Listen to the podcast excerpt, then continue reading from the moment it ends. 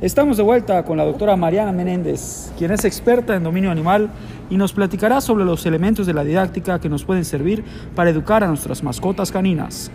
Bienvenida doctora, cuéntenos, ¿qué es eso de la didáctica y cuáles son esos elementos maravillosos que la componen? Buenas noches Will, Analía y a todo tu auditorio. Bueno, verás, podemos decir que la didáctica es el arte de enseñar, en este caso enseñar a nuestras mascotas, y existen cinco elementos fundamentales a tener en cuenta.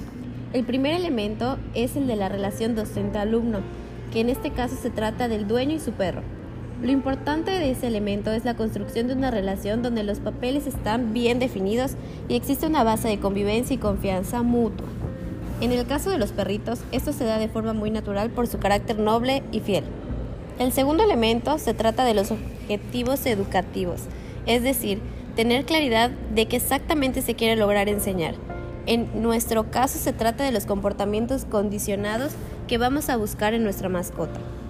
El tercer elemento es la metodología, que consiste en el cómo hacerlo, que como, hemos dicho, para los perritos es el condicionamiento.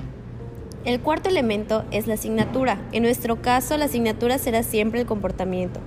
Y el quinto elemento es el contexto.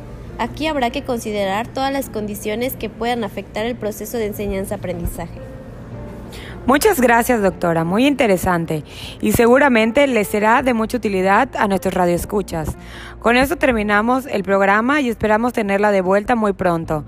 A todos muy buenas noches y nos vemos el próximo jueves en nuestro programa. Gracias.